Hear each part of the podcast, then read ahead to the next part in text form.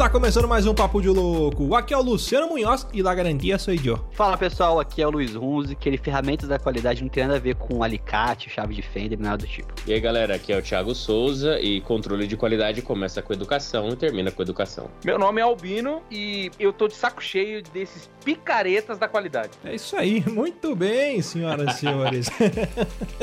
Olha aí, vamos bater um papo aqui, então vamos falar um pouco sobre ferramentas da qualidade. Você sabe o que é isso? Tá familiarizado com o tema? Ou se você está que nem eu, mais perdido que serra e tiroteio, vamos bater um papo sobre isso. Mas antes, vamos para os nossos e-mails.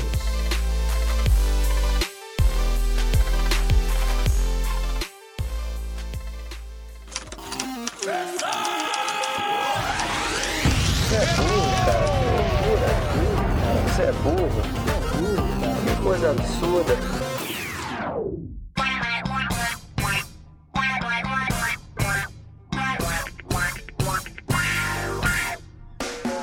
Acompanhar a gente nas redes sociais, basta procurar por Papo de Louco no Facebook, no Twitter ou no Instagram. E para ajudar o Papo de Louco a crescer ainda mais, é muito fácil. Basta você compartilhar os episódios com seus amigos em suas redes sociais. Assim, você estará ajudando na campanha do Ololô do Papo de Louco, colaborando ainda mais para aumentar o alcance da nossa audiência. E eu não posso deixar de falar das avaliações lá na iTunes Store.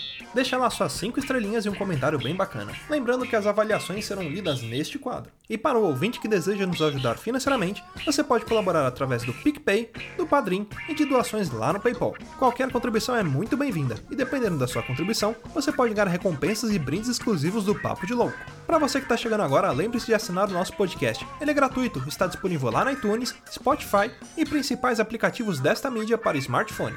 Além do podcast, para você que quiser conhecer o nosso conteúdo na íntegra e a nossa loja, entra lá no nosso site. Tá esperando o que, rapaz? Acesse lá, é papodelouco.com.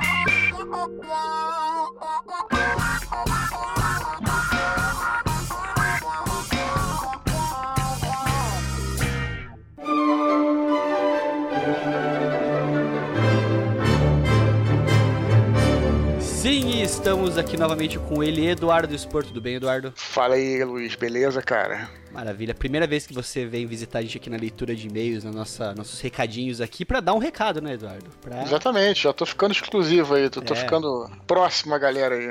pra você que ouviu o nosso episódio falando sobre a tetralogia angélica do Eduardo Spor, ouve lá que tá muito legal. E se você ouviu, se você não ouviu, independente de qualquer coisa, esse recado aqui é para você que tem interesse em estar tá financiando o crowdfunding aqui, o financiamento coletivo para adquirir os livros do Eduardo e para também ajudar nessa nova etapa aí da tetralogia angélica, né, Eduardo? Isso aí, cara. Então tô até vim aqui para dar uma boa notícia, né? Quando a gente gravou pela primeira vez aí, né? Foi no ar, foi ao ar já mais para frente, mas quando a gente gravou, o projeto não tinha sido financiado, então uma excelente notícia é que o projeto já foi financiado, né? Já passou dos 100%. Isso é uma notícia muito boa porque não tem a menor chance de, de, de dar errado, né? Quem já colaborou, quem já apoiou, vai receber, e quem fizer isso a partir de agora, vai receber os livros aí de, em capa dura, né? Edição é, de colecionador da tetralogia na sua casa em dezembro sem nenhum risco, sem problema nenhum. Né? E agora estamos começando nossas metas estendidas, cara. Que é que depois que a gente bate 100%, começa as metas estendidas. Então, cara, quem curtiu o nosso programa, né? Nosso programa que a gente fez aqui, Tetralogia, ainda quiser é, apoiar, ficamos até dia 30 de setembro, cara. É, é, é uma oportunidade única, né? Que pra, pra galera que curte meu trabalho aí ter essa, essa edição aí é, especial de colecionador, onde vão ter os quatro livros, né? Em capa dura, caixa rígida, material de qualidade, porra, altíssima. E mais os brindes, né, Luiz? Os brindes que estão disponíveis lá. Tem um livro de contos exclusivo, né? Com contos que você nunca vai ler em lugar nenhum, né? Só no, no nesse livro, né? Com Filhos do Éden, Heróis e Soldados, está disponível lá pra galera que quiser apoiar também. É, pô, vai, quem é de São Paulo, na verdade quem é do Brasil inteiro, né? Mas ser mais fácil pra quem é de São Mais Paulo. fácil, né? Tem, tem um evento exclusivo aí que vai rolar em, set... em, em- em dezembro, vai rolar. Então, cara, dá uma olhada lá em catarse.me barra Filhos do Éden, que tem muita coisa maneira. Cara, também quem não, quem não conhece meu trabalho também, se quiser conhecer e quiser colaborar, esse é o momento certo. Então, eu queria convidar a galera e agradecer mais uma vez, cara, vo- vocês aí pelo espaço, que tá sendo muito importante aí. Não só você, eh, vocês do, do Papo de Louco, como todo mundo que se dispôs a ajudar, se dispôs a levar essa mensagem adiante, né? Porque é aquela coisa, você, nas suas redes sociais, por mais que você tenha seguidores, você tem. A mensagem não chega toda hora a todo mundo, né? A gente fica dependendo dessas contas malucas aí que o Facebook faz e tal. Então, Algoritmos. quanto mais. É isso, é, tava essa palavra que eu tava procurando. então a gente sempre agradece quem puder divulgar. E dá uma olhada lá, cara, que acho que olhar, olhar o, o link é a melhor coisa que você pode fazer, porque lá tá tudo explicado. É catarse.me barra Filhos do Éden. Ó, tem lá níveis de apoio, né, de, de para você estar apoiando o projeto de 15 reais até, você tem lá de 200, 300, 400, 500 reais, tem mais opções, olha aquela que te, te interessa mais. E o mais importante, né, Expor, é você fazer parte disso. É um momento único, eu acho que é uma vez na vida que vai ter uma situação dessa, pelo menos com essa tetralogia, imagino eu, né? Então, é a chance de você fazer parte de um projeto que vai ficar marcado pra sempre. É, todos que apoiarem, quer dizer, que é uma coisa que você só pode fazer no Catarse, jamais poderia fazer, por exemplo, numa venda como numa loja tal. Todos que apoiarem terão seu nome escrito né, no livro, né? na- nas últimas páginas lá do Paraíso Perdido, tem a Memorial dos Heróis, e seu- você vai ter o seu nome escrito, cara. Como se fosse assim, tipo, sabe quando acaba o filme e passa lá os créditos? Então, vai ter lá o seu nome escrito.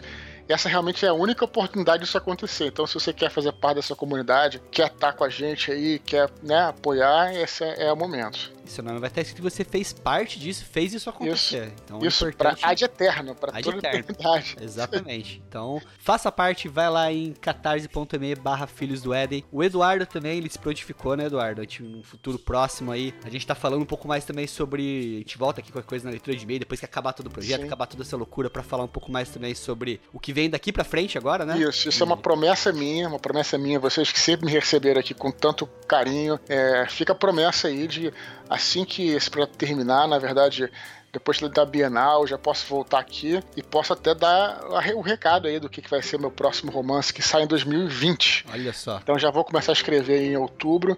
Então eu quero. Vai ser prazer voltar e falar com vocês aí. O ano cabalístico aí, então fica, fiquem de olho pra ver o que vai vir daqui pra frente pro Eduardo, que ele já, se você já ouviu o episódio de nossa tetralogia angélica, você sabe que ele já garantiu que não é nada nesse universo, vai ser coisa nova, então apostem suas fichas e apoiem o projeto, né? Importante é isso. Isso aí, vamos fazer um suspense aí e guardamos vocês aí. E obrigado pelo espaço de novo, cara. Obrigado, Spor. E se você também quiser falar com o Eduardo Spor, procure ele nas redes sociais, ele tá sempre muito solícito ali, tem sempre atendendo os fãs, os ouvintes por e-mail e tudo mais, né? Eu acho que o Instagram é arroba Dudu Spor, né? O Instagram é arroba Dudu Expor e todas as outras redes é Eduardo Expor. Então é só me procurar lá. né? Tem meu blog Filosofia Nerd também. É fácil de me encontrar, cara. É bem tranquilo. Se não achar, é porque eu não quis procurar, hein? Então fica a dica. Isso aí.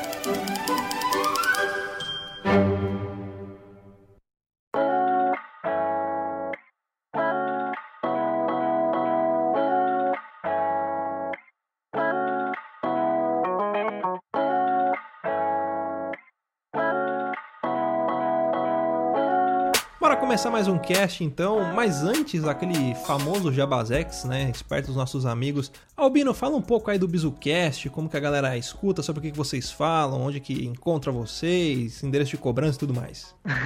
O BizuCast é um podcast de vida corporativa e o nosso lema é diversão e informação para você. Toda quarta-feira a gente lança um episódio, uma semana um episódio de pura besteira e outro episódio de pura coisa séria, né? O nosso último episódio, que foi o Go Extreme Horse, está sendo um verdadeiro sucesso. Essa metodologia que é contrária a Scrum, se você nunca ouviu falar, vai lá, pesquise. É bem legal o episódio que saiu na semana anterior. E a gente acaba discutindo, trazendo sempre convidados, sabe? Esses episódios sérios aí, que nem esse do Go Extreme Horse. Consegui um professor lá de São Paulo, lá, que é amigo do- de um outro amigo meu, que é doutor lá da USP. Então a gente traz sempre nos episódios sérios alguém que vem para trazer, iluminar a gente da- com conhecimentos. E o outro a gente fala de pura zoeira. Então tem Game of Thrones, beleza, feedback, tem de tudo. A gente a cada uma semana a gente fala de um assunto sério e de um assunto não sério. A gente faz resenha de livro e tudo mais. Então o BizuCast você pode encontrar nos principais players de música que você tiver, no Spotify, você pode achar no Addict, se você pode achar no Google Podcast, você pode achar no Apple Podcast, onde você quiser. Escreva BizuCast, B-I-Z-U. Por que, Bizu? Porque Bizu é aquele termo lá para dar uma diquinha, sabe? Ah, você sabe qual é o Bizu? É o BizuCast, é isso aí. Ô, ô, ô, a gente participou no BizuCast uma vez, era no episódio sério aquilo? Hum, deixa eu lembrar. Vixe, Não, não era um episódio, não era um episódio sério. É, mas é isso aí, galera. Procurem lá BizuCast, fiquem antenados aí. Você que tiver afim de, de dar um upgrade na sua carreira, de dar um pouco de risada, de se informar, saber o que tá Mudar rolando aí. sexo. Mudar de sexo, acessa lá BizuCast, procura os caras, que é muito divertido. E eu já queria até aproveitar e fazer um- uma associação com a belíssima introdução do Albino aí, que ele falou a respeito de picaretas. Eu queria entender uma coisa, cara, né? Alguns cursos que eu participei ao longo da minha longuíssima carreira profissional, e eu percebi que muitos desses cursos era aquela famosa pegadinha da cenoura na frente do burro, né? Que é um monte de curso que você faz, você ganha aquele, aquela famosa apostilinha com kitzinho, com canetinha, mas não agrega porra nenhuma no trabalho. E aí eu queria entender qual que é a diferença desses cursos que não servem pra porra nenhuma e de cursos que realmente te dão certificados e quais certificados são reconhecidos e tudo mais. Eu vou te dizer uma coisa, cara. Não existe nada reconhecido. Não existe hoje uma autoridade, assim. Houve um tempo atrás, um dos temas que a gente vai falar aqui mais pra frente, que certificações do JIPM, que é o Instituto Japonês de Engenheiros de Planta, tinham um reconhecimento internacional válido, sabe? Só que o que acontece? O tempo passa, o tempo voa, né? E a poupa- poupança bamberina continua numa boa.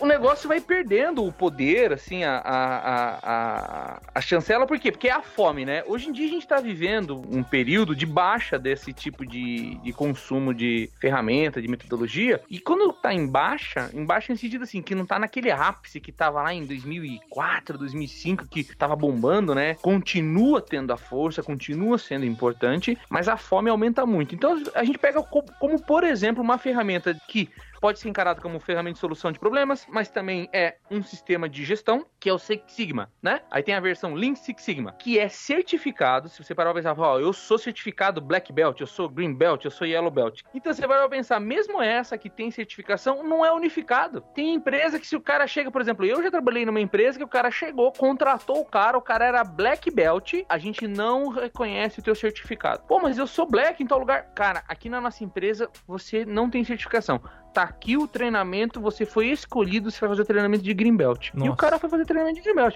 O que, que é tudo isso aí? São formas de colocar em prática o que a japonesada fez lá, tipo, natural, entendeu? Pensa Então é só. como se eles criassem um processo, um processo que deu muito certo, que trazia resultado com qualidade, com poucas falhas, Isso. eles mitigavam os erros. E aí, por conta disso, ele criou um padrão. E esse padrão eles davam esses nomes e, enfim, Esses replicava isso. Isso, parte de qualidade e tudo mais, tem muita gente que fala que sabe, que não sei o que, que fez curso, não sei o que lá. O que manda é prática no final das contas. Eu posso te, te afirmar, sabe? É experiência, cara. Já teve época que os livros traziam alguma coisa de valor. Hoje em dia tem muito livro aí que é cópia da cópia da cópia da cópia. Então, assim, os caras eles querem faturar. Uhum. Você vê, ho- hoje eu vejo como grande referência, a gente ainda pode confiar no Lean Institute- certo? Que tem o Lean Institute Estados Unidos, o Lean Institute Brasil, ainda é o nosso último ponto referencial, tá? Assim, de segurança, que você pode falar assim, ó, tá vendo isso aqui, ó? Pode encostar nessa rocha aí, que ela é firme. Mesmo ali, você vê que o negócio já não tem mais o que eles inventar. Então os caras estão sempre inventando alguma coisa nova pra faturar, cara. Então é um livrinho novo que fala de trás pra frente a mesma coisa que foi contado.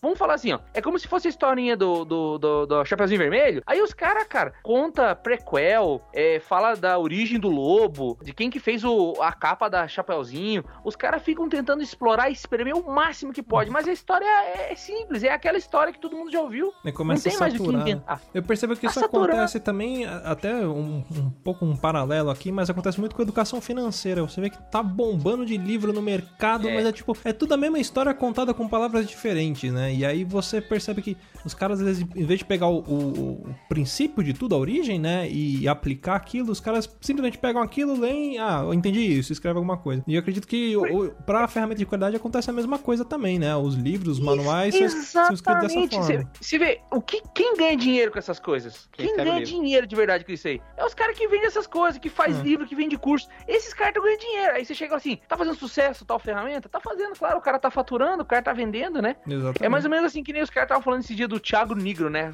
A galera caiu matando lá porque ele tem best-seller, livro, não sei o que, papapá, tem podcast, tem de tudo. Aí o cara tava sendo é, é, executado lá, uma dívida lá que o cara tava devendo e tal. A galera foi e caiu matando em cima do cara. Se é certo, se é errado, se não é, tal coisa, mas ele também anda nessa crista aí da onda do, do que é popular, do que não é popular, do que o cara tá na moda falar desse tipo de coisa. Não sei se vocês perceberam, né? Uhum. O cara falou de vida financeira, é um consultor que explica como a pessoa, o caminho, o caminho, o atalho pra ser rico, né? Eu acho que tudo na vida é assim, é, sempre tem alguém querendo vender os atalhos. Então, assim, a jornada do, do- da qualidade é uma jornada difícil de ser percorrida, que exige uma transformação profunda, sabe? Só que tem muito charlatão aí que vende atalho. E o que que mata? Não é o cara vender, é os cara, os, os cara que quer comprar. Então, Sim. como dizia lá o Bussunda, lá, né, enquanto tiver, enquanto tiver otário, enquanto tiver mané, tem malandro. Uhum. Então, assim, os caras, eles é que criam nesse ecossistema a existência desses caras. É aquele negócio, né? Todo dia acorda um cara esperto e um idiota. O negócio sai quando eles se encontram.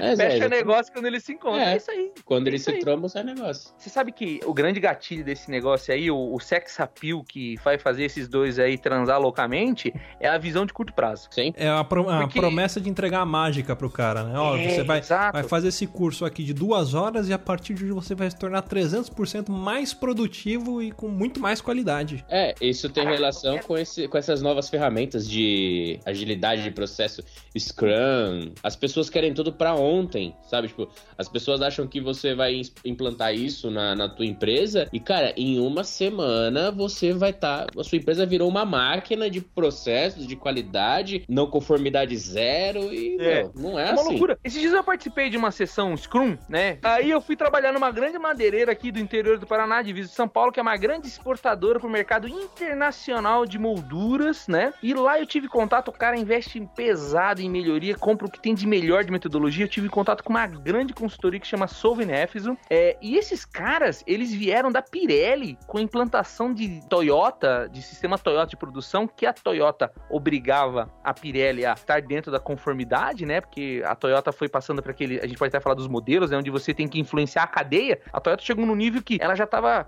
conseguindo eliminar toda a perda dela. Só que se ela não influenciasse a cadeia de fornecedor dela, ela não ia conseguir expandir a, a progressão de redução de custo, melhoria de qualidade e tudo mais. Então a, a- Pirelli aprendeu tão bem que acabou criando uma consultoria que é a EFES. Os caras são show de bola. Eu tive contato com esse cara, me apaixonei pelo tema. Na mesma época, comprei um livro que eu recomendo todo mundo ler. Falei assim, ah, eu quero saber sobre, sobre esse, o modelo japonês desse esquema, tanto de qualidade como modelo de produção. Eu recomendo, é um livro do Pascal Denis, que se chama Lean Simplificado. Vou é deixar Pascal o Denis, o autor link no post aí, galera. Põe o link. Vale a pena, é um livro baratinho que ele é resumido e ele é feito para aquele cara que nunca ouviu falar, ler e entender. Foi o que aconteceu. Eu nunca tinha ouvido falar, vi os caras dando aquele treinamento, li aquele livro, tarei. Falei, eu quero isso aí pra mim pro resto da vida, cara. Aí eu nem tinha época o Steve Jobs falar que o cara tem que trabalhar com aquele apaixonado, eu já tava apaixonado com o esquema, falei, eu quero trabalhar com isso aí. Aí eu trabalhava de engenheiro de processo, né? Eu, e eu tinha aquela visão, os caras me chamavam de Dino Albino, né? Que os caras chegavam pra mim e falavam assim, a manutentor, porra, cara, você tem que ter o operador aqui, fazia limpeza, inspeção, tal. Eu falei assim, não, cara, manutentor tem que consertar, produção tem que produzir, vai pra puta que pariu, tal.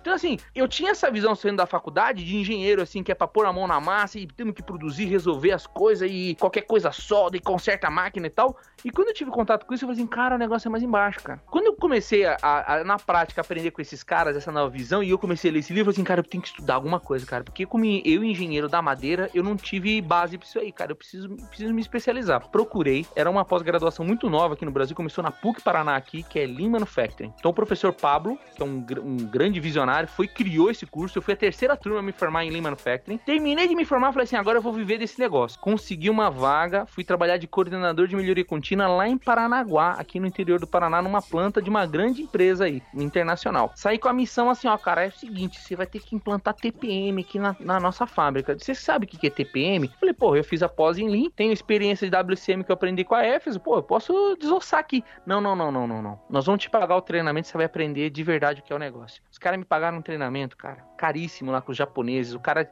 usava, o eu tinha que usar o fone porque o cara só falava japonês, tá? Aí o cara ensinou o tal do TPM pra mim. TPM é a mesma coisa que o WCM, mesma coisa, mas os caras queriam. Aí que eu volto a falar que comecei a ter acesso a esses caras que são os picaretas, sabe? Ou modismo, hum, é, é, é, nomenclatura da moda. Aí a gente começou, começou a minha jornada, sabe? Como coordenador de melhoria contínua. Quando eu comecei a, a ganhar essas experiências, o Pablo me convidou, Albino, me dá um case aqui na PUC, cara. Galera aí, vamos fazer um joguinho aqui pra, pra ensinar o pessoal 5S, pra ensinar é, WCM. Aí eu comecei lá, catando milha, pagando quadro, virei professor. Os caras começaram a dar umas turmas, comecei a dar aula de Lean. E eu também tive a oportunidade de lá a gente desenvolver um negócio muito maneiro. Aluno não gosta de fazer TCC, não é verdade? Então a gente inventou um TCC diferente, chama TCC Hands-On, mão na massa. Então o cara tinha que pegar as metodologias do Lean, entrar dentro de uma empresa, aplicar ela e pronto, não precisava fazer TCC. Tudo apresentado dentro de um A3, que é uma, uma ferramenta poderosa do Lean. Então eu tive a oportunidade de, de acompanhar umas 10 turmas aí em empresas diferentes, como Volkswagen, área fertilizante, na, na Clabin. Então foi uma época muito legal, porque além de eu estar trabalhando dentro da indústria com o meu programa de melhoria contínua, lá dentro da PUC eu tinha contato com os alunos nesses trabalhos e também ministrava uma matéria lá de WCM. Resumo de tudo isso. Nessa minha jornada, eu já teve, já consegui trabalhar em plantas lá que a gente teve, sei lá, 80, 100 times de melhoria em 5 anos, né? Então, pô, eu vi tanto time de melhoria, cara, eu vi tanto esse negócio funcionar, os roteiros de solução de problema, o PDCA e tal. Aí esses dias, depois de tudo isso que eu contei para vocês, eu fui convidado a participar de uma sessão de Scrum. Uma sessão de Scrum para resolver problema. Meu Deus, eu acho que se, se, existisse a menina do exorcista que sobe na parede, eu tinha subido. Porque eu cheguei na sala lá e falei assim, ei, como que funciona o seu método? Não, tá aqui, ó. Foi lá, colocou um papel marrom na parede, começou a grudar post-it. Eu falei assim, e aí, qual que é esse aqui? Ah, esse aqui são os processos e nós estamos colando aqui o post-it com as soluções. Eu falei, porra, que maneiro. E aí, como que vocês acharam essa solução? Ah, não, a gente escreveu aqui e colou. Falei, mas e a causa raiz disso aí? Não, não, não. No Scrum a gente não vê a causa raiz. A gente vê o problema, escreve solução e pá. A gente não foca no problema, foca na solução. Pronto. Tá falando sério? Tô falando sério, mano. Nossa senhora. É isso aí. Então, assim, você sabe o que, que, que, eu digo? Porra, todos esses anos eu vendo que a gente tem que se pautar em achar causa raiz. Aí tem mapeamento que o cara faz assim, ó. Ah, não precisa fazer exis. A gente vai no 2B já. Tá então, louco? Tem, eu tô passando tudo. mal aqui. Tá passando mal também. Tem de tá tudo, cara. Então, assim, o, o que que acontece? O que que eu vejo e eu andei vendo antes já, não é só agora que eu vejo. Você basta juntar um administrador, um boss, um head, o cara que é o cabeça de uma organização. Se o cara tem visão curto prazo, ansioso e vendo um monte de problema, basta um aproveitador chegar e fazer uma proposta de sonhos pro cara, o cara, o cara aposta. E sabe por que o cara aposta? Porque é barato, gente, entendeu? É barato pra uma corporação testar, entendeu? O cara vai e testa. Pro cara que tá vendendo ali consultoria, o cara tá faturando, o cara tá sorrindo de orelha a orelha. Mas pra empresa não custa nada. Então o cara vai e esses caras saem por aí. Daí o que, que ele faz? Ele faz merda lá no lugar não dá resultado. Ele pega esse carimbo do nome da empresa e vai pra próxima e fala assim: ó, eu fiz um projeto em tal empresa. E assim vai colecionando. Esses caras aí, para você ver como que funciona esses caras, pra você identificar o picareta, você pergunta pro cara assim: ah, tu fez trabalho lá na Volkswagen? Ah, eu fiz. Quantas vezes você fez? Ah, uma vez só. Sabe por que picareta não volta? Picareta só dá o golpe uma vez, não dá golpe dois. O cara que rouba a velhinha do INSS lá pra, com revista Veja no aeroporto, ele só faz uma vez, não faz duas. Tá por aí, cara. Sempre teve. É, mas aí eu vou, vou, até puxar um pouquinho pro mais básico, eu, eu acho que o, a cultura brasileira é muito imediatista, quer ver as coisas resolvidas é, logo. É. E, e, assim, e até para quem não conhece, né? Porque aqui, é, por exemplo, eu sou formado em qualidade e produtividade, você é um puta mestre aí de, de todo esse, esse, esse mundo, né? Mas, por exemplo, o, a maior dificuldade que as pessoas entendem, quem trabalha com isso, mas não com qualidade, mas trabalha em empresas que têm o um setor de qualidade, o um setor de processos, uhum. acha que a única função desse, dessas pessoas é complicar a vida, é ficar mudando. Achar o, burocratizar, o, né? Achar defeito, burocratizar. É. Tanto que, assim, a minha primeira experiência como analista de qualidade foi dentro do, de uma empresa petroquímica e eu atuava terceiro na empresa de segurança patrimonial. Olha que, que absurdo, né? Eu nunca atuei em cadeia produtiva de industrializar.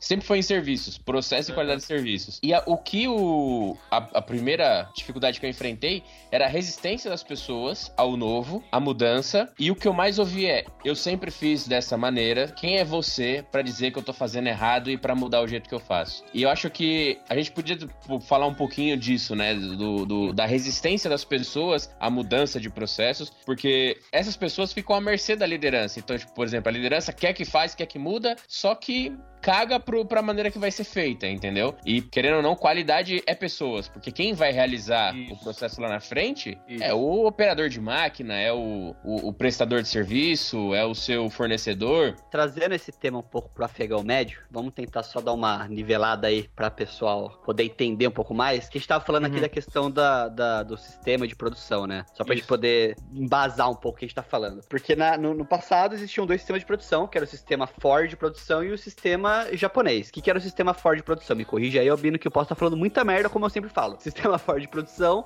Uhum. buscava produzir o máximo possível. Então, qual que era a frase que o pessoal adota, a- a- empregava ao sistema Ford de produção? O cliente pode comprar qualquer carro, qualquer cor de carro, desde que ele seja preto, porque era a cor de carro mais fácil de fazer, que secava mais rápido. Então, era onde teria a melhor produtividade. E não se preocupava com perda de processo, não se preocupava com recall, não se preocupava com nada, preocupava em fazer o máximo de carro possível. Se eu não me engano, foi o sistema- Ford que inventou a linha de produção, né? Esse processo, Sim, né? Porque sim. antigamente É, era o- tudo manufaturado, né? E aí ele que, que setorizou pra que fosse cada setor vai ser responsável. Ah, esse setor aqui ele monta a roda, esse aqui monta o volante, esse aqui monta o chassi. É. E aí no final sai o carro e- pronto, né? Esse modelo foi desenhado pelo Taylor, né? Aí Uhum. o Ford é o cara que coloca em prática e avança o modelo de linha de produção. O Taylor é o cara que já estava desenhando todo o modelo, vamos dizer assim, moderno de administração, de, de fluxo produtivo. Ele é o cara que estava dando o primeiro passo dentro da, daquela revolução industrial e estava pavimentando o negócio. E o Ford é o cara que pega tudo isso, bebe dessa fonte de Taylor E e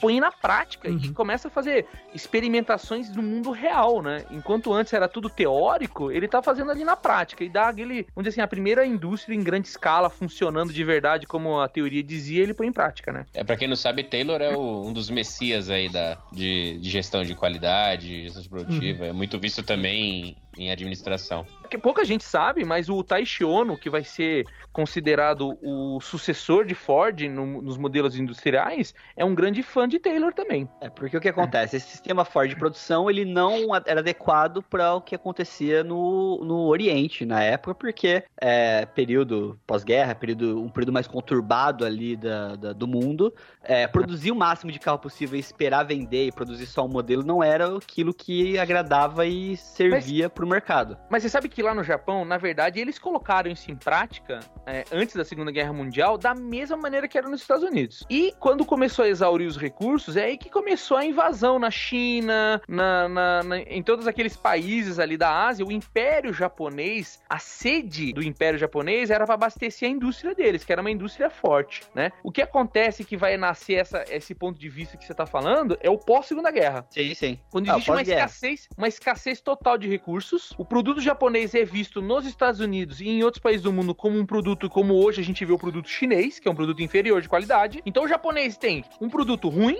porcaria, e eles não têm recurso. Então eles se voltam pra dentro de si mesmo com aquela escassez de recurso e lá dentro da Toyota, no meio de uma grande crise, eles dão um, um passo é, para desenvolver uma nova forma de produção. Só que a ideia do Lean já nasce um pouco antes da, da inclusive da guerra da Segunda Guerra Mundial, quando a família Toyota, que é com D que se escreve, né, já tinha ido para os Estados Unidos para conhecer linhas de tecelagem, porque antes eles não produziam carro, eles produziam roupa, tecidos. E eles é, viram aquelas máquinas modernas americanas de, de, de tecido e eles trouxeram isso para o Japão, começaram a produzir tecidos lá no Japão. E o- a família Toyota já, os caras já eram meio inteligentes, já, já eram espertinhos. O que, que eles fizeram? Eles começaram a automatizar aqueles teares para não precisar mais que um operador cuidasse só de um tear. Então eles automatizaram um processo lá da, da- do canhão que dispara. Não sei se todo mundo já viu um tear mo- daqueles antigos, Sim. que é diferente Uhum. de um tear manual. Uhum. Que o torpedo é uma peça de metal que passa para direita, para esquerda, para direita, para esquerda. E as linhas vão se cruzando e você cria o tecido. O que, que acontece? Quando esse torpedo trava ou ele não passa em alguma dessas posições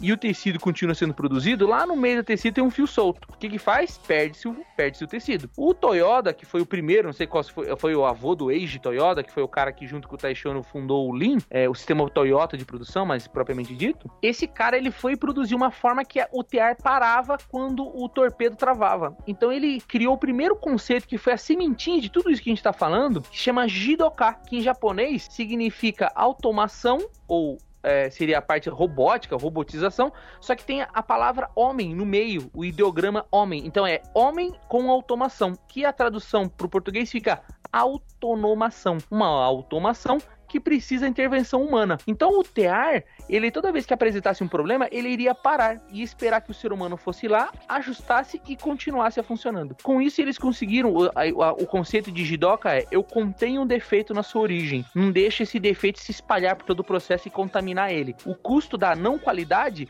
é muito caro. Então eu prefiro evitar o custo parando o processo para não gerar o defeito. Muito do, do que se fala de qualidade, as pessoas pensam que a qualidade é somente o, a, o produto final. E não é. Qualidade é, é, ponta a ponta, do, do recebimento da matéria-prima até o produto final. Ou o serviço, tá no caso, né? É. Isso é incrível que você está falando, porque na década de 80 para frente, houve uma revolução da qualidade, onde as grandes empresas chegaram e falaram assim: vamos parar de focar na qualidade do produto e vamos focar na qualidade do processo. Eu quero, mas por quê? Qual é a diferença? Porque assim, ó, eu posso colocar um exército de pessoas medindo, vamos dar um exemplo aqui de uma peça, vamos dizer que é um rolamento, tá? Eu posso colocar um exército de pessoas medindo o rolamento final para ver se tá dentro da medida certa, colocando o selinho de controle de qualidade e tudo mais, que muita gente tem essa ideia de controle de qualidade, é o cara que testa, né? É. O cara tá testando o produto. Tem muita empresa por aí que ainda tem esse, esse, essa ideia mista e tem gente que ainda tá lá antes da década de 80, tá atrasado. O controle de qualidade baseado no produto exige inspeção no produto, ou inspeção contínua quase que total dele, que encarece demais o processo. Quando você consegue identificar que ao invés de eu medir esse rolamento, eu tenho uma etapa do processo lá, que eu, eu tenho, sei lá, um pistão que tem que funcionar em 6 bar de pressão.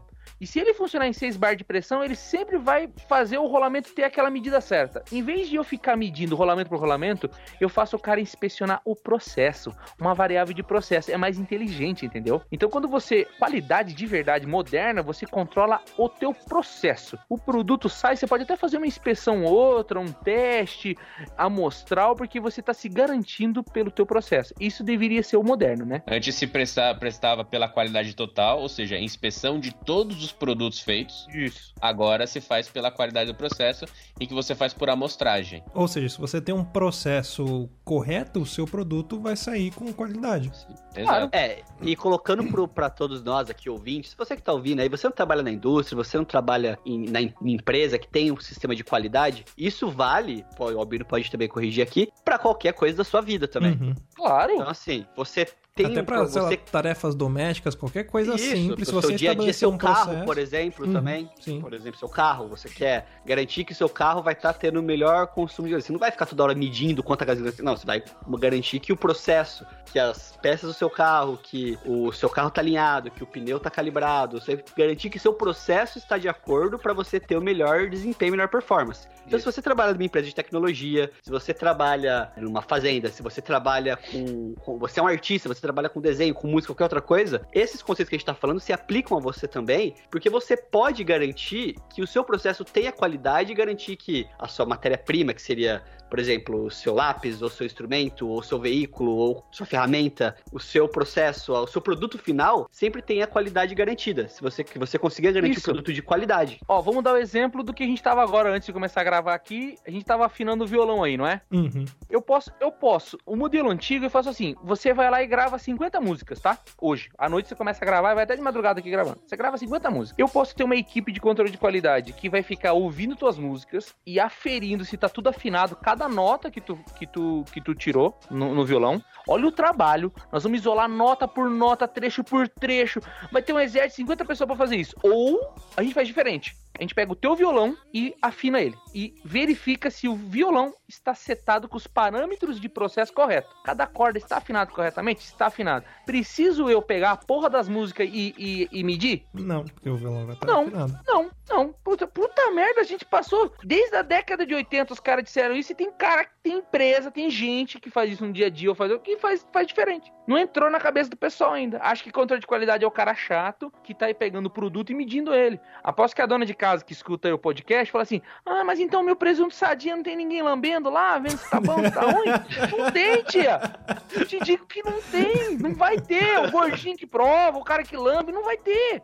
O cara tá controlando a máquina lá que, co que cozinha o negócio. Se tem pressão, se tem temperatura certa. Ninguém vai ficar medindo isso aí. Quem que paga o negócio né? Eu gosto de dar o exemplo disso aí, que o Henry Ford foi o primeiro cara a sentir na pele isso aí. A maior fábrica que o Ford teve na época lá, que a Ford tava estourando lá a boca do balão, chamava Ford Lounge, né? Mount Lounge. Era um uma região lá dos Estados Unidos, uma puta de uma fábrica que ele trouxe o conceito que ela seria uma fábrica em forma de cruz, onde cada um desses braços ia produzir uma grande parte do, do material dela. Então uma ia produzir a roda, outra ia produzir o pneu, a outra ia, ia ser a fundição, e daí os caras iam produzir tudo num lugar só o carro. Aí começou a rodar a porra do negócio, era louco de ban, pá. Só que começou a ter muita perda, muito defeito de qualidade. E o Ford ficou louco. O que, que o Ford fez? Falou assim: mais controle de qualidade. Aí contratou mais gente. Melhorou um pouquinho. Não, mais controle de qualidade, mais controle de qualidade. Gente, tinha 2.500 pessoas trabalhando na fábrica. Ele conseguiu aos poucos aumentando o departamento de qualidade, ficou um para um. Para cada um cara que trabalhava, Tinha um tinha um cara inspecionando.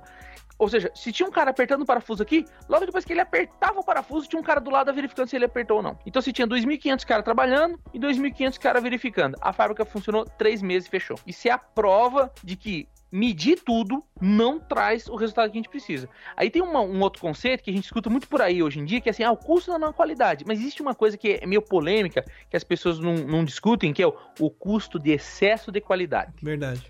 Porque daí isso aí vem encarecer teu custo operacional. Eu trabalhei numa fábrica que eu vou te dizer, era a coisa mais linda do mundo, uma fábrica centenária aqui de Curitiba. Os caras faziam. É, é uma arte, era uma gráfica, tá? A gente fazia caixa da- da- de pasta de dente, caixa de, de, de, de pizza.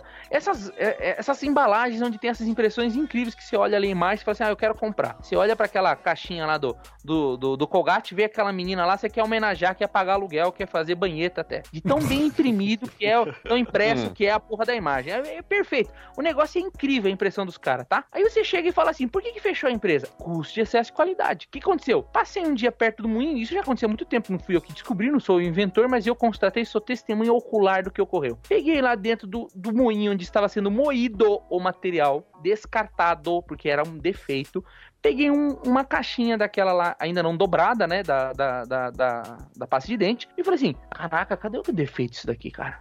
Qual que é o defeito disso? Ah, talvez eu tenha pegado uma, né? Comecei a pegar maços e maços e maços. E tinha toneladas lá pra picar. E o cara mandando ver pra picar. Ô, amigão, o que tá fazendo aqui? Tô picando. Fulano de tal interpelou aqui, é defeito. Aí eu falei assim, bom, beleza, eu peguei a etiquetinha que era do lote, peguei uma amostrinha, né? E cheguei lá na qualidade pra descobrir, falei, não, vou fazer uma pegadinha com esse cara, né? Cheguei pro cara e falei assim, ó, cara, peguei esse aqui da máquina, o que, que você acha? Joguei na mesa, né? O cara foi, pegou, ah, é bom? Ah, é bom? Você acha que tá bom? Ah, é, tá bom. Falei, então por que, que tá lá no moinho moendo uma tonelada isso aí? Tá moendo? Mas como? Eu falei, tá aqui a etiqueta aqui do processo. Ah, não, esse aqui tem defeito mesmo. Falei, "Ah, mas como assim tem defeito? Você acabou de dizer que não tem? Você tem, não tem? Aí, ô, fulaninho, vem cá, ô, Joãozinho. Aí o Joãozinho pegou e falou assim, ah, eu sei, esse aí é difícil mesmo de ver, mas tem defeito. Eu falei, qual que é? O cara pegou um, um negócio, um contafio, colocou no olho, sabe? Que nem o tio Patinhas olhando de diamante, assim. Uhum. Ele olhou e falou assim: Você tá, não sei se você consegue ver, cara. A embalagem é uma pasta de dente vermelha, não vou falar a marca pra gente não se comprometer aqui, todo mundo deve saber qual que é. Famosíssima aí, né? Então era toda vermelha praticamente a embalagem. Aí o cara chegou e falou assim: Ah, não, acontece, cara, que tá é com defeito, porque o certo é ter 15% de cinza e tem 20% de cinza nessa Puta embalagem, nesse vermelho. Cara, onde que tem cinza no vermelho? Eu quero que um filho da puta me fale que tem cinza no vermelho, que você, você que é dono de casa aí, que compra pasta de dente, afegão médio que escova as cabras com, com, com colgate. Opa, não pude falar o nome. Eu quero que o cara me diga que ele vê cinza no vermelho. Então o que, que acontece? O processo passou Alguém chegar, na- alguém chegar no mercado e falar, não vou comprar isso aqui que tá com muito cinza nesse Não, vermelho. Tem muito Vermelho cinza nesse tá, vermelho. Eu jamais vou comprar. Que ultraje é esse? Então, esse é um exemplo. A empresa fechou, gente. A empresa fechou porque tinha muito defeito de qualidade que não existia. Esse, nesse mesmo lugar, uma vez, os caras, olha só, os caras tinham uma pasta de dente que tinha um sorriso de uma pessoa que aparecia um cristalzinho, um brilho, né? Os caras não foram, não pegaram e falaram assim: Meu Deus do céu, olha só, a imagem que tinha que estar no meio desse brilho era, era uma estrela e aqui um círculo. Meu Deus do céu, liga lá pro cara. Ligou pra empresa lá no Rio de Janeiro, os caras produzindo o negócio, falou assim: a embalagem tá com defeito, a gente pode aí trocar? Os caras já estavam embalando e nem tinham visto isso, cara. Que diferença faz ser, um, ser uma porra de um cristal no meio do, do brilho? E Ser é uma embalagem que quando uma pessoa vai comprar o produto, vai pegar e fazer o que com essa embalagem? Vai jogar no lixo. Lixo, Não exato. altera, não Aí- altera o produto em si, né? Aí o que, que eles fizeram? Eles foram lá na porra do fornecedor, cara, trocaram um container da embalagem e jogaram o que, que fizeram com essa embalagem quando voltou aqui pra Curitiba? No lixo, queimaram o negócio e fizeram a produção de volta. Quem que aguenta isso aí? Né? Ninguém que aguenta. Só pra gente tomar cuidado, porque daí a gente vai ficando parado tanto por qualidade que a gente tem que entender que tem que ter o custo, o custo viável da qualidade, que tá sempre baseado no quê? Qual que é a dúvida? O cara fala, ah, mas e aí? Pô, você fica me enchendo o saco aí, eu tô seguindo tudo aqui, aí quando eu sigo demais da merda, o que, que eu faço? Cara, é o cliente que te responde. É sempre o cliente. É o que o cliente quer, a demanda do cliente, o que o cliente percebe, é a qualidade percebida. É isso que manda. E pra pessoa que, que, por exemplo, vai trazer isso pra própria vida dela, o cliente acaba sendo ela mesma, né? Então ela é cliente dela mesma. Isso. Então assim, o que, que É, você vo- percebe, né? Você tem que ir em cima da qualidade que tu percebe, pô. É, o, e assim, tu- o- a questão da qualidade, ela é, tem que ser baseada num padrão. E esse padrão existe um desvio médio. Você Claro. pode, tipo, acertar um pouquinho pra mais, acertar um, e de errar um pouquinho pra menos, só que existe esse desvio médio que torna aceitável. Entendeu? Isso. É a mesma coisa. Você vai na, na feira, você compra um caixa de banana, não vem 12 bananas sempre, vem 13, às vezes vem 11, mas você leva. Tipo, não, não influencia na, no seu querer comer banana, entendeu? E, e isso a gente falando de produto. Tem um. Eu, como sempre trabalhei com serviço, eu trabalhei para uma empresa que faz de. A minha última oportunidade agora foi para uma empresa de limpeza, né? E asseio. E nós recebemos muita reclamação da limpeza de um dos banheiros dentro do galpão. E era uma. E era. Quem fazia reclamação era a analista de qualidade da empresa que a gente prestava serviço. Hum. Que o banheiro não tava limpo, o banheiro não tava limpo. E eu acompanhando a limpeza, os oficiais de limpeza lavaram o banheiro do teto ao chão, padrão, usando os produtos e tal. E subi na sala da moça e falei: Ó, acabamos de limpar, verifica se tá no padrão que você quer. Isso foi acordado em contrato. Ela Uhum. falou: não, esse, esse banheiro não está limpo. Eu falei: não, esse banheiro está limpo, foi lavado do teto ao chão. E aí entra nesse negócio do quem que vai te dizer, o cliente, porque você tem que saber o que ele espera. A Isso. resposta dessa mulher pra mim foi: esse banheiro não está limpo, eu não estou sentindo o cheiro de cloro. Aí, ó. Nossa. Ou seja, ela não queria um banheiro limpo, ela só queria um banheiro ela cheirando a cloro. né? Cheirando a cloro. É, a empresa, a empresa não trabalha com cloro, porque cloro é, é dona de casa, não use cloro porque é muito venenoso isso. É solta o gás, a pessoa pode desmaiar. E a gente, e a empresa não trabalhava com cloro, utilizava outro produto. Eu falei assim, ó, nós não usamos cloro, nós temos esse produto aqui. Aí eu levei amostras de outros produtos da mesma linha com cheiros diferentes. Ela escolheu um de lavanda, nunca mais reclamou. Qualidade é, isso, qualidade é você saber o padrão e saber o que teu cliente espera de você. Não, inconscientemente a gente faz isso no dia a dia. Quando você vai no mercado, por exemplo, você vai escolher uma fruta no mercado, você tem um padrão de qualidade aceitável pra você daquilo que você quer, espera naquele produto, naquela fruta ou naquela carne. É, não acontece muito as pessoas falam, ah, eu não vou comprar carne na açougue X porque lá o cara corta muito grosso a carne, ou porque Uhum. lá a carne vem com muita gordura. Esses são padrões de qualidade que você no seu dia a dia você definiu. Então, uma coisa que é muito importante que as pessoas às vezes esquecem de definir muito bem antes de ter um processo, um produto ou fazer um serviço, vai fazer uma planilha para alguém alguma coisa, é pensar qual que é o requisito do cliente, o que o cliente, a pessoa, ou você mesmo, ou a pessoa que você vai fazer aquele serviço espera daquilo que ele tá pedindo para você. Então, ah, Exato. se eu, se eu quero fazer uma planilha que vai trazer o dado A, o dado B multiplicar pelo C, é isso que o cliente espera? É isso que você tem que entregar. Se o cara virar e falar, ah, mas faltou tal coisa, peraí, então o requisito que você pediu para mim, aquilo que você queria no seu, no, no, no, no serviço que você me solicitou, ou no produto, não tá de acordo com aquilo que você me colocou no requisito. E você pode usar isso no casamento. Casamento, esse grande parte das brigas é porque você não deixou claro as coisas, cara. Todas as brigas do casamento são por falta de alinhamento de desvio padrão.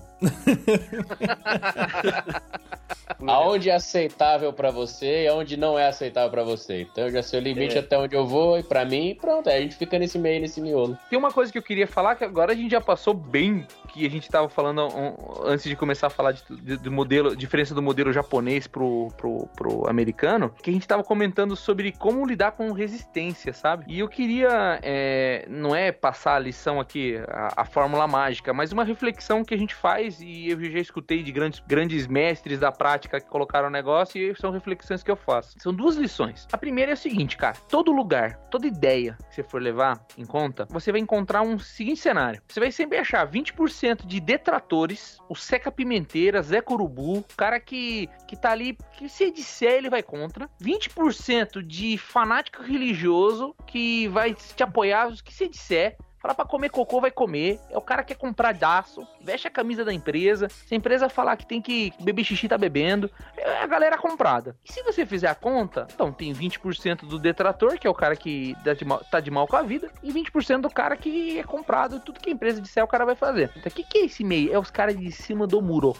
É os caras que estão espe... afegão médio. O cara tá esperando ver qual é. O cara tá exatamente no cima do muro e ele tá vendo assim, pra onde a maré for, eu sigo. Esses caras, os 20% negativo e os 20 positivos, eles exercem na empresa papéis de liderança informais. Sim. Independente do gestor, do líder, do chefe, esse cara é o cara que lidera por, por trás dos panos, vamos dizer assim. É o cara que. Social, Social influencer do chão de fábrica, sabe? É o cara ali que falou. Por exemplo, o cara terminou de dar um treinamento. Um cara desse, que é o detrator, que é influenciador, terminou de dar o treinamento. O cara virou as costas e falou assim: ih, olha lá, mais uma daquelas laratinhas. Pronto, metade dos caras mais novos ali, os caras que são indecisos, segue o cara, entendeu? Então, assim, você não deveria focar suas energias no 20% do detrator. Ah, não, mas meu Deus, é ali que tá o problema. Não, cara. O que você tem que focar? Tem que focar no 20% promotor que o cara já tá ganhando com você? Também não. Tem que focar nos 40 em cima do muro. E esses caras, você tem que é, é, pescar eles. Como? Usando como apoio os 20% positivo para você fazer com que 60% da maré ande. Então sempre vai ter 20% dos caras que joga contra. Aí vai vir a segunda lição que pode complementar essa primeira lição aqui. O principal ponto da primeira lição é que você tem que focar nos caras aqui em cima do muro, focar no cara que promove e amplificar esses caras. Você tem que fazer esses caras se- destacarem, os caras que promovem o programa, o evento, o sistema, seja o que for que você está colocando na sua empresa. Esse cara você tem que turbinar esse cara. E os caras que são os detratores, você tem que marcar esses caras. Você tem que descobrir quem são. Nem sempre o cara é revelado. Vai fazendo tua listinha negra aí, vai escrevendo o nome dos caras. Você precisa conhecer os caras. Eu já trabalhei com, em, em empresas onde esses caras a gente consegue converter eles, tá? Às vezes dá. Quando o cara é da operação, é mais fácil. O ruim é que É. quando tem esses 20%, tá alguém da liderança, é um dos detratores. Aí fode o rolê. Aí fode o rolê Aí é porque daí- embaçado. É aí que vem a segunda lei. A segunda lição, ou segunda lei aí é o seguinte: só vai dar certo se for top-down. Pode acreditar. Você tem que encontrar o topo maior. Sabe por que, que só funciona o top-down? Porque é o seguinte: ninguém trabalha pra qualidade. Ninguém trabalha pra melhoria contínua. Ninguém trabalha. Que trabalha pro chefe. As pessoas trabalham pro seu chefe. Ponto final. Se o seu chefe falar que melhoria contínua é importante, é importante. Pra todo mundo que é o chefe do cara. Se o cara, se o teu chefe falar que é qualidade é importante, qualidade vira importante, por incrível que pareça. Por incrível que pareça. Então ninguém trabalha pro cara da qualidade. Se você é o cara da qualidade e tá ouvindo aí e fala assim, pô, os caras não me respeitam tal. Cara, se você colar na máquina lá e falar assim, amigão, pô, temos que te segurar aí esse defeito e tal. Se você saiu da máquina, o chefe dele chegou e falou assim, Tigrão, vamos botar pra quebrar esse negócio aí, cara. Que se foda aí, vamos, vamos produzir, vamos produzir. Fudeu. Não vai, não, entendeu? Ele trabalha pro chefe dele. Então a lição do top-down não é só assim, pô, vamos chegar lá no topo da companhia, vamos pegar o CEO aqui, se o cara for comprado com a gente, tá tudo feito, tá tudo resolvido. É muito importante que o cara mais alto esteja comprado com o ideal desse tipo de mudança cultural. Mas você tem que ir permeando e descendo a liderança. O papel da média liderança é muito mais impactante para que essas- esse tipo de coisa funcione. Só que só perdura se a alta gestão também apoiar. Porque se você tem um grupo lá de supervisores que são inteiramente comprados contigo, fazem a massa trabalhar, mas na primeira cobrança, um gerente, um diretor caga na cabeça deles e quer produção, o que, que eles vão fazer? Produção. Vão abrir mão desse negócio de volta. Então o negócio é cultural, o negócio é profundo. Então, tem como brigar? Não tem, cara. Não tem como brigar. Ou, ou é ou não é. Ou resolve esse negócio, ou faz top-down. E envolve os caras. E vai mapeando quem são esses 20 opositor.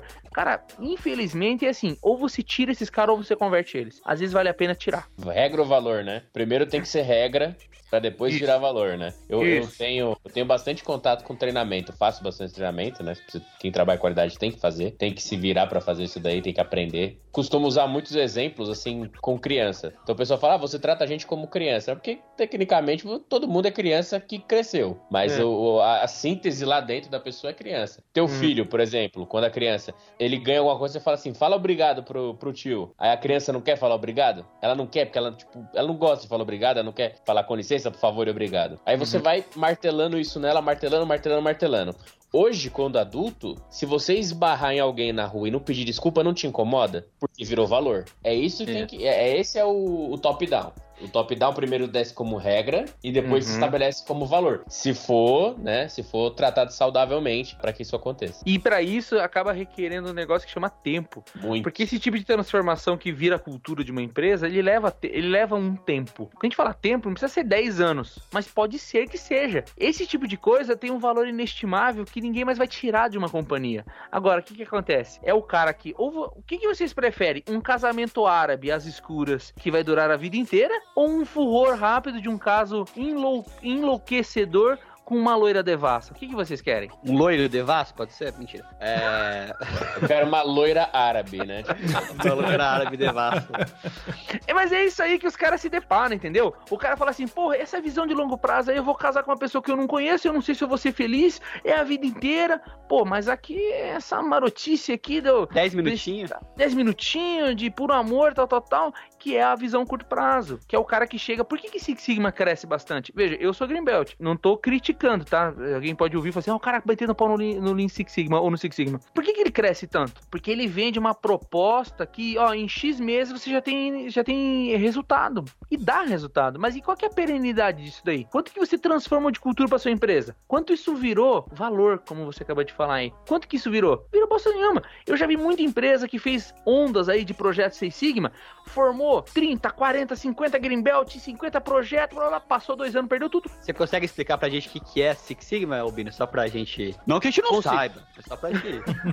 O Six Sigma, o Six Sigma nasceu dentro da Motorola, que tinha o objetivo de diminuir os defeitos dos aparelhos celulares eletrônicos lá da Motorola, tá? Então é uma metodologia, quem é muito fervoroso vai falar assim: "Não, é sistema de gestão". Cara, não enche o saco. É metodologia aí pra resolver problema. Em primeiro lugar, porque nasceu isso aí, pra garantir qualidade, tá? Então que base- basicamente é no- consiste no quê? Não adianta a gente ficar só olhando pro resultado final de uma variável. A gente tem que olhar a variação desses resultados. Um processo que tem alta variação é um processo instável. Então eu preciso conhecer a fundo como esse processo funciona para que eu possa isolar as variáveis de processo dele, para que eu torne ele mais estável. E a partir do momento que ele esteja estável e eu controle o meu, meu processo, eu posso setar uma nova variável de funcionamento. Então, mais, mais, mais ou menos é assim. Lá na Motorola, os caras descobriram, usando essa ferramenta, como fazer um celular sem defeito. Mas o celular não era bom. Mas pelo menos eles sempre faziam ruim igual. Opa, beleza, agora eu já faço ruim sempre igual. Então, se qualquer coisa que eu mude no meu processo, meu processo está sob controle. É mais ou menos isso, sabe? Então, assim, a diferença de todas as outras metodologias é que ele dá uma ferramenta para quem tem é, sobre posse dela aplicar num processo, um verdadeiro controle sobre esse processo. Toda vez que eu fizer uma mudança dessa variável, eu consigo garantir meu processo lá. Qual que é o resultado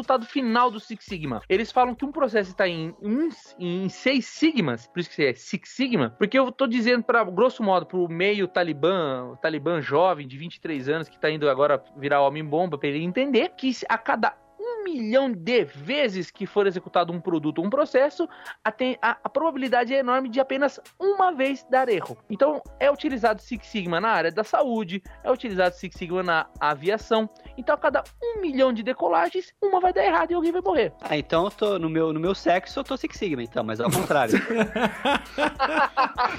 Cada um milhão de vezes que eu tento, uma dá certo. Isso, eu pegou. O mais importante é que você seja sempre estável. Estável, não. Estável. Padrão Isso de, de, de decepção é o mesmo. padrão de qualidade na decepção é o mesmo desde É o mesmo. 1994. 93, eu nasci em 93. 93, é. Olha, quando eu tava mais ou menos nascendo o Seis Sigma também, cara. Porra. Ah, então, nasceu comigo. Nasceu do meu útero. Mas essa questão então, que a gente tá falando aqui de qualidade, né? Então, assim, a gente. A gente não para. Eu, eu penso muito isso, porque é, o Wellington, que faz parte do BizuCast também aí, eu fiz treinamento com ele de Green Belt. Aham. E depois que você começa a estudar um pouco e procurar um pouco mais sobre isso, você começa a entender como que essas coisas estão tão no seu dia a dia e você não percebe. Questão de Verdade. qualidade, questão de processo, questão de análise de problemas. Por exemplo, vou dar um Uhum. exemplo bem simples assim do que aconteceu, aconteceu recentemente comigo. A conta de água da casa dos meus pais estava dando uma variação muito grande. Estava começando a aumentar muito o valor da conta de água. Meu pai, torneiro mecânico, chão de fábrica, qual que é a primeira ação dele? Não, vamos quebrar esse negócio aqui e ver o que, que tá acontecendo na, na, na, na- no registro aqui. Vamos quebrar tudo. Não, pai, não vamos quebrar. vamos tentar entender. Vamos fechando os registros, entender da onde tá vindo. No final, foi ver que o vazamento não tinha nada a ver com a entrada da água. Tava a ver com o vazamento que tava acontecendo lá no banheiro, uma parada assim. Uhum. Na, na- numa caixa de esgoto, uma coisa do tipo. Mas a verdade é o que acontece. O- esse tipo de conceito de qualidade que a gente tá falando é pra você não querer, que nem você falou aquele exemplo lá da empresa que você foi, os caras só tratava no problema, não, não procurava a causa da, da onde estava vindo. Isso, isso. Você pode quebrar o chão lá e achar que tá tudo resolvido e continuar vindo conta alta ou por algum mistério do destino, o negócio diminuir, depois voltar. Mas quando você começa a tentar entender o processo, o problema que você tem, aí que você começa a entender, fala, pô, então eu não posso agir no ímpeto de querer, tipo, resolver aquilo de imediato, não onde eu acho que tá o problema. Se você não parar para avaliar, entender o que, que tá acontecendo, qual que é o problema real que você tem, seja no seu dia a dia, que nem a gente falou de brincando aqui, mas é verdade. Relacionamento, se você acha que seu problema de relacionamento é a última briga que você teve, se você parar pra pensar, às vezes não. Às vezes tá trazendo um problema de tanto tempo aí que a última briga foi só o estopim para você ter, ter separado ou ter Exato. cortado relação. Então, é, É. isso que é o objetivo da- dessa questão de ferramenta de qualidade. Você entender É. o que, que tá acontecendo no geral. É, de uma maneira mais simples, cara, o qualidade, né? Se, se todas esse- essas metodologias, é, elas tendem. é, a- o objetivo é você evitar a pior coisa que pode ter, tanto na sua vida quanto dentro de uma empresa, que é, é retrabalho, cara. O pior inimigo do, do- da sua vida, tanto o pessoal quanto a empresa, é retrabalho. Porque você vai fazer a mesma coisa, gastando o dobro de recursos, o dobro de tempo, o dobro de pessoas. Tipo, você tá fazendo o almoço pra sua, pra, pra sua família e você, sem querer, no final lá, você coloca meio quilo de sal e estraga a comida inteira. Você vai fazer a mesma coisa, né? Que você já deveria ter feito, com o dobro de recursos, com o dobro de tempo, entendeu? Uhum. E E é- ninguém é vai pagar por isso. E ninguém vai pagar por isso. Ó, um exemplo muito bom também que aconteceu comigo também. Comigo não, com um amigo meu. Mentira, é comigo meu. É, não foi eu não, tá? É, que aconteceu recentemente. Fazendo um suco, muito gostoso, suco de laranja. Quem não gosta de suco de laranja? Que delícia, né? É, quem não gosta de um suco de laranja? Fazendo um suco de laranja pra minha excelentíssima esposa, que ela gosta muito de suco de laranja. Ela gosta de um suco docinho, gostoso de laranja, de noite assim, ainda. Quem não gosta de jantar com suco de laranja? Fazendo um suco de laranja e, pô, esprema a laranja, laranjas boas, bonitas, graúdas, laranja Bahia, aquela grandona. Espreme a laranja e vou dar aquela adoçada, né? Duas colheres, dou aquela mexida, o suco tá parecendo um soro. Eu falo, ué, Salzinho. o famoso sal no suco. Eu poderia, no controle de qualidade meu, ter checado se eu realmente peguei o pote de sal de açúcar, ou ter feito identificação no pote de sal de açúcar, ou potes diferentes? Poderia, mas não tava. Então, simplesmente peguei um suco, um litro de suco, e meti três colherzonas de sal ali, ficou parecendo um soro, fiz um Gatorade, fiz um Gatorade de laranja, e ninguém tomou aquela porra, entendeu? Então, assim, é, não deixa de ser um controle de qualidade, entendeu? Uma, uma ferramenta de qualidade que eu poderia ter, poderia ter usado, que era simplesmente ter ou separado de local, ou ter provado antes, visto É. se era sal, se era açúcar, ou simplesmente ter identificado aquilo que eu tava usando. Faltou 5S na sua cozinha. Faltou 5S, organização 5S. E isso que você tá falando é bem legal, porque tá baseado em, em métodos preventivos. E anteriormente, quando você falou sobre a gente entender o porquê alguma coisa ocorre, é um dos primeiros passos básicos da qualidade, que é você entender a diferença entre causa e efeito. E tem muita gente que não sabe a diferença, né? O efeito é aquilo que você vê. É o que é o impacto causado de um fenômeno. O fenômeno é o evento causador de um defeito, de um problema. O efeito é que tu vê, é o que tu vê, é o que tu nota, mas a causa é aquilo que gera esse fenômeno. Então, por exemplo, vamos dizer assim, é, diarreia. Diarreia é o efeito. O que, que causou? Empadinha estragada. Então, enquanto eu não descobrir, as pessoas precisam acreditar nisso, é verdade. Enquanto eu não descobrir o que é a causa do meu efeito, eu vou sempre atuar no efeito e isso não vai desaparecer. Então eu tenho diarreia, tomo sorinho aí que você fez da, da limonadinha, certo? A da, da laranjada, Laranjada. com meio quilo de sal. Então eu vou ficar tomando esse negócio, pô, dei diarreia, pô, tomei o soro, pô, fiquei bonzão, né? Melhorei, já dei uma animada, não fiquei mal. Aí vai lá de volta, outro dia, de novo, diarreia de novo. Sorinho de volta, suco de laranja com sal, tal, tal, tal. E aí, vai até quando nessa? Ou também tem outro problema que acontece muito, que é você criar falsa relação. Ixi, Você, esse aí- esse- é, é, você, é, você, por exemplo, você vai lá e come num Também bar. conhecido como astrologia, né? É.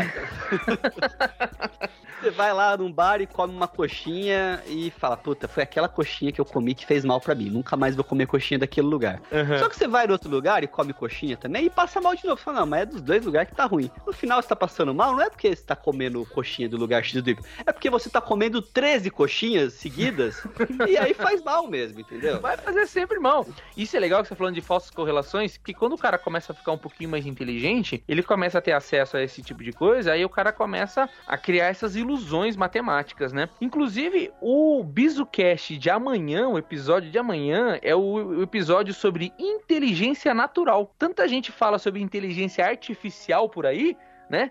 Revolução 4.0, revolução digital, a gente decidiu fazer um episódio sobre a inteligência natural. A gente tá correndo tanto atrás de que as máquinas e o Watson possa fazer o papel do ser humano e tá esquecendo que o próprio ser humano tá deixando de fazer o papel dele. Tá um mar de burro, muita gente burra por aí, a ignorância não para de crescer. Então Ah, a gente mas- fez um mas tem gente que pede pra ser burro e dá eco mesmo. Ai, e é legal pra que você ser falou burro num quarto vazio, né? Deu eco. É. Quero ser burro, burro, burro, burro. Aí o que, que a gente fez? A gente pegou um site bem famoso que tá lá no descritivo do nosso episódio, que são só correlações falsas. Tem uma, por exemplo, que é a quantidade de vezes que o Nicolas Cage faz filmes de ação versus suicídios é, nos Estados Unidos. ah, já vi isso, muito Então, assim, bom. tem- cara, esse site tem, sei lá, umas 30 correlações malucas lá, por exemplo, consumo de queijo versus o é, programa espacial norte-americano. Ou seja, quanto mais foguete a galera solta no espaço, a NASA solta no espaço, mais queijo é consumido nos Estados Unidos.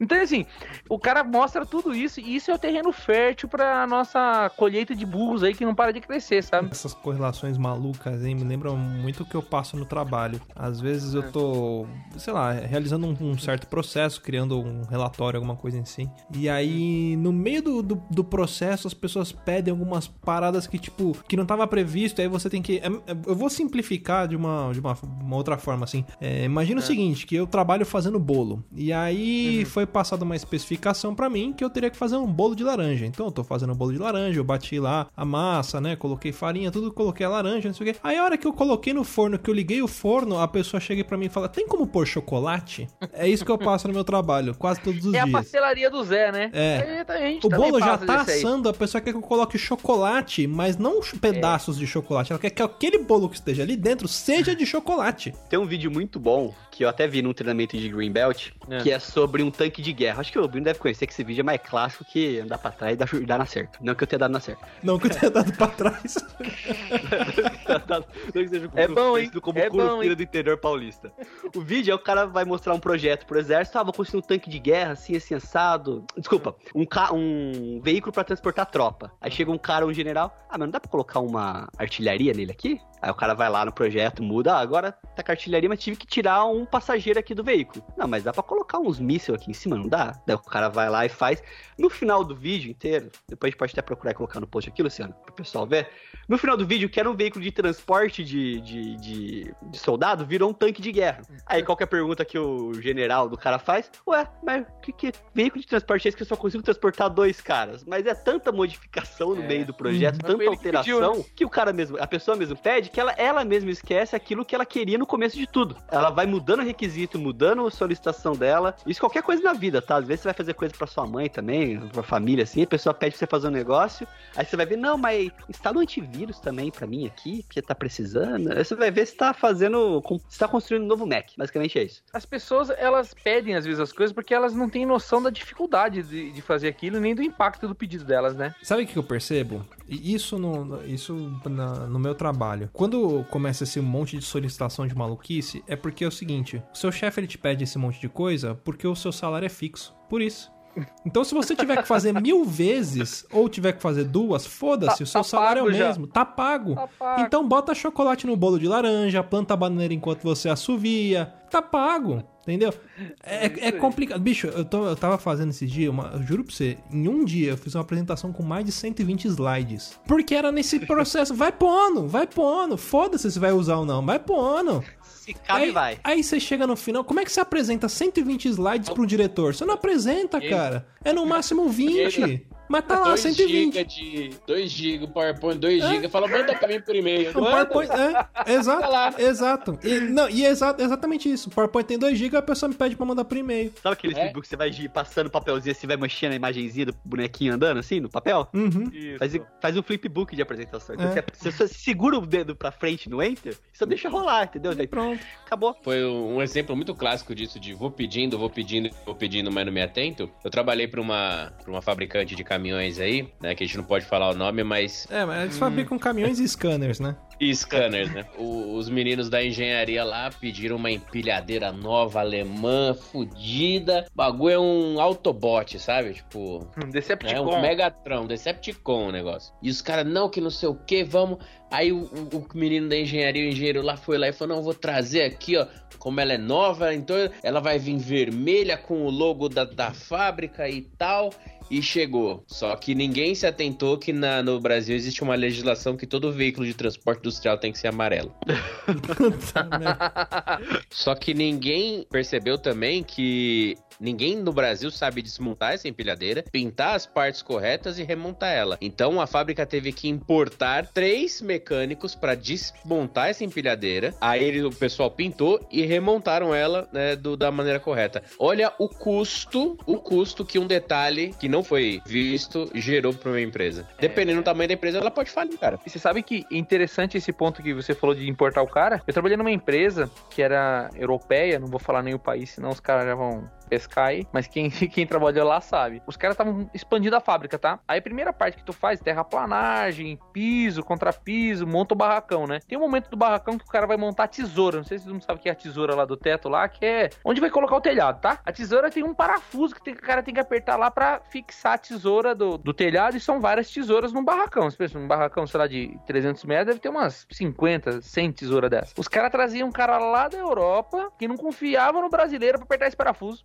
O cara Caramba. descia, o cara descia no aeroporto e o cara assim, não era um engenheiro lá da Europa não, tá? O cara era um peãozão lá. O cara vinha, descia do aeroporto, subia lá na fábrica lá com um torquímetro, subia no, na, na lift lá até o telhado, colocava o parafusinho, trec, trec, trec, torquímetro, opa, deu certo, próximo, próximo, próximo, terminou, foi embora. Caralho. Mas por que, cara esse cara pegava- aqui? A gente não confia que o brasileiro aperte ali. O cara pegava dois voos internacionais no mesmo dia. Aí eu te pergunto, você confiaria também? Ou você preferiria que o alemão viesse apertar pra você? E assim, eu queria puxar um assunto que é meio. É porque aqui é o papo de louco, né? Então vamos puxar para nossa veia aqui. Que ferramenta da qualidade nós indicaríamos para o afegão médio utilizar na sua vida pessoal? Eu digo na lata, vou começar, que é o 5S. Explique, Thiago. Que assim, Faça o 5S. Não, joga no Google, se vira. Caralho. O 5S é uma metodologia de organização, né, criado lá no, no Japão, como praticamente 90% de todas as ferramentas. As boas ferramentas, né? As boas Inclusive os japoneses foram criados todos no Japão. Exato. São 5S porque são cinco sensos. E também porque as, as palavras em japonês todas começam com S. Que é Seiri, Seiton, Sesou, Seketsu e Shitsuke. Né? Não são cavaleiros do zodíaco, tá, pessoal? Então são senso de utilização, de organização, limpeza, saúde ou melhoria contínua, depende da, de quem vai te dar o treinamento do 5S, tá? E autodisciplina, né? Que no caso é, basicamente, é você organizar todo o seu ambiente, você classificar as coisas que você utiliza, é, deixar mais próximo, mais à mão aquilo que você utiliza mais e mais guardado aquilo que você utiliza menos. O senso de limpeza, de você limpar o local que você, que você está, o que você convive todos os dias, manter organizado, né? Manter limpo. O senso de saúde, que é justamente é, é um- meio que um Não morrer. morrer, né? Que é, na verdade é uma, uma, uma- eu acredito, eu encaro como uma junção dos três primeiros, porque se você trabalha no local organizado, no, no local é, que não tá abarrotado de coisa, no local limpo, você melhora a tua saúde, ou seja, você tem um- uma saúde melhor. E o autodisciplina, que é você manter, que pra mim é o senso mais importante. Sem esse, esse último, você vira pra inglês ver, né? Tem uma versão de 5S que no lugar desse saúde ele chama de padronização, né? Dele fala assim, ah, você deixa limpo, descarta o que não presta e organiza. Aí como é que eu mantenho organizado? Eu crio um padrão visual. Um armário que diz qual é o nome da ferramenta, etiqueta escrito teclado, põe o teclado Sim. em cima, que desses são os absurdos do 5S que o cara É. chega até esse ponto. Mas que é importante, é uma forma de você padronizar para que qualquer pessoa tem que ser a prova de burro as coisas, né? Então, assim, qualquer pessoa que chegar naquele meio de trabalho sabe que ali tem que ficar tal ferramenta. Então você tem o padrão. E a autodisciplina é como que a gente vai auditar esse negócio para manter a chama acesa? Senão vira é, carne de vaca, os caras desistem, fogo de palha e o 5S retroage, né? Você fez uma escolha incrível, porque assim, os caras mais experts de Lean que eu vou conversar, os caras sempre falam isso que você falou. Assim, cara,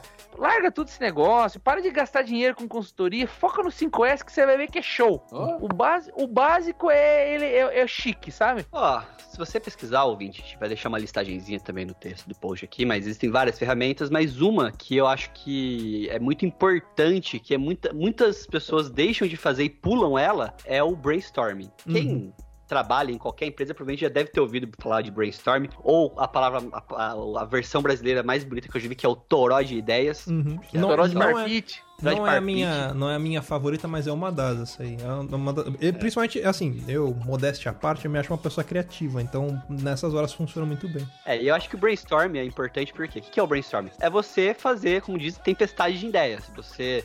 é, as pessoas envolvidas naquilo, reunir um grupo de pessoas que possam estar palpitando sobre aquele assunto e elas irem dando ideias de qual que é o motivo, ou qual que é a causa, ou por que, que aquilo ocorreu, e elas irem listando essas ideias pra gente poder chegar num- numa conclusão, ou numa causa raiz. Ou nas causas raízes também, que às vezes muitas pessoas deixam de pensar que pode ter mais de uma também, às vezes acontece. E eu acho que é muito importante o brainstorm porque em qualquer coisa que você for pensar em fazer, ou que na sua empresa você precise fazer, se você faz o brainstorm antes de botar a mão na massa e tentar fazer aquilo acontecer, você muitas vezes acaba tirando da sua cabeça algumas alguns preconceitos que você já tem. Porque quando você tá num brainstorm, você tem mais de uma pessoa participando e às vezes a opinião do outro, ela pode mudar a sua opinião também. Então, você às vezes já entra naquela naquele projeto, naquela ideia com uma mente já definida, não, eu vou fazer isso, aquilo, a causa é essa. Num brainstorm é a hora que você pega e para, opa, peraí, às vezes eu tô focando no ponto errado, não é bem isso que tem que ser, entendeu? Cara, uma, uma, uma dica legal. Bem, uma história bem rápida a respeito de brainstorm. É, não sei nem se é real essa história, se é uma piada, enfim. Mas é a história de uma fábrica de pasta de dente, ó, as pastas de dente voltando aí. E aí tinha um determinado processo em que eles precisavam checar se a pasta de dente estava dentro da embalagem. E aí os caras, não, vamos inventar uma máquina, não sei o que, não sei o que, tava num brainstorm do caramba e tava a tiazinha do café passando lá. Aí a tiazinha do café falou assim, ué, por que vocês não colocam um ventilador na frente? As caixas que estiverem vazias vão sair voando, né? Então às vezes uma ideia simples, né, e, e de uma pessoa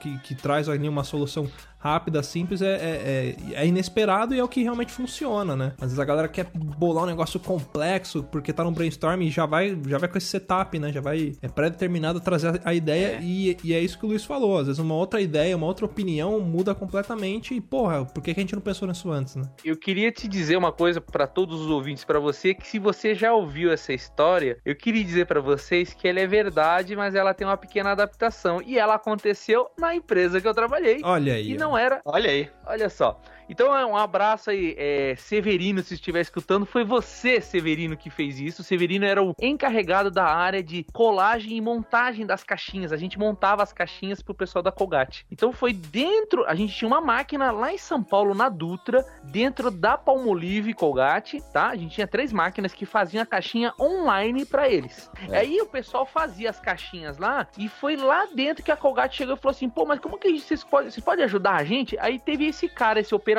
junto com o Severino, que era o supervisor lá da linha de montagem, lá da, da, da montagem das caixinhas, que teve essa ideia de colocar o ventilador, porque os caras iam colocar uma balança estática tal. Aí o cara falou assim: pô, mas vamos colocar um, um jato de ar. Na verdade, essas máquinas, todas automatizadas, tem ar comprimido e tal, e tinha um biquinho com ar comprimido que ficava cuspindo o vento.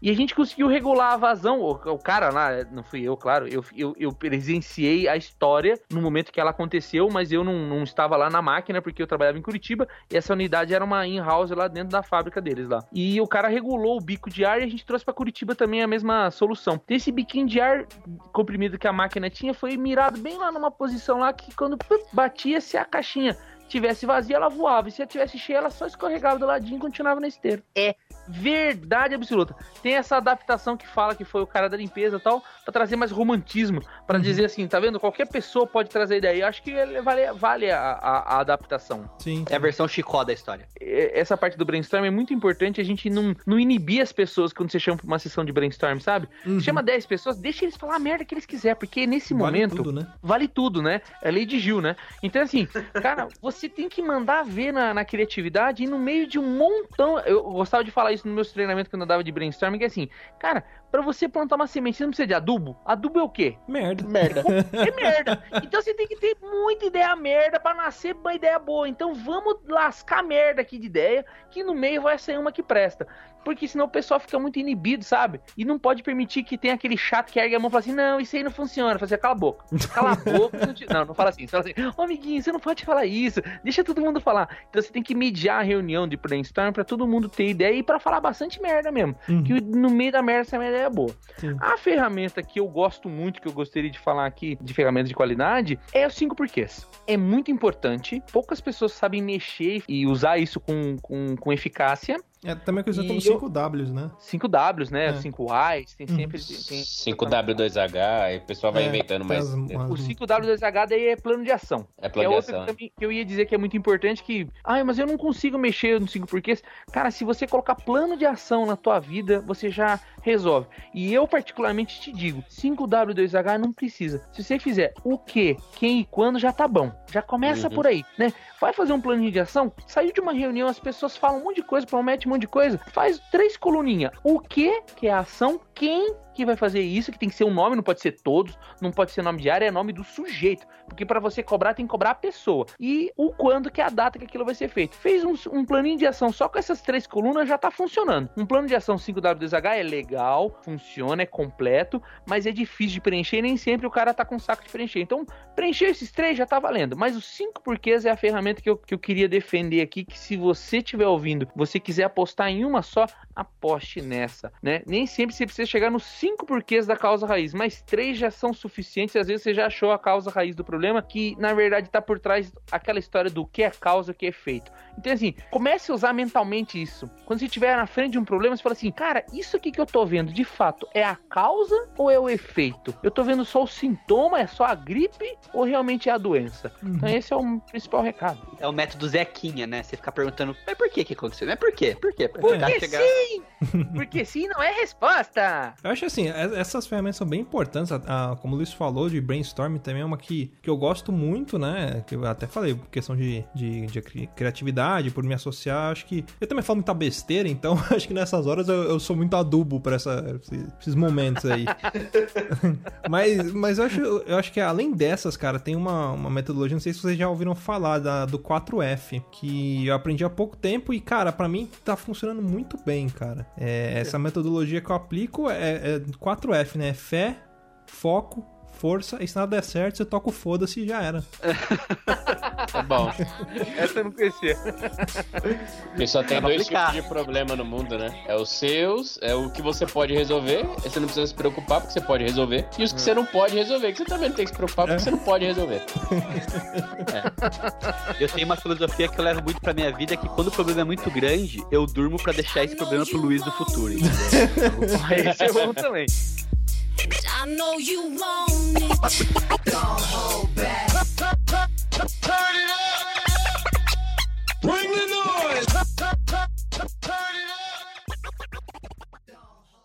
Quer ouvir mais?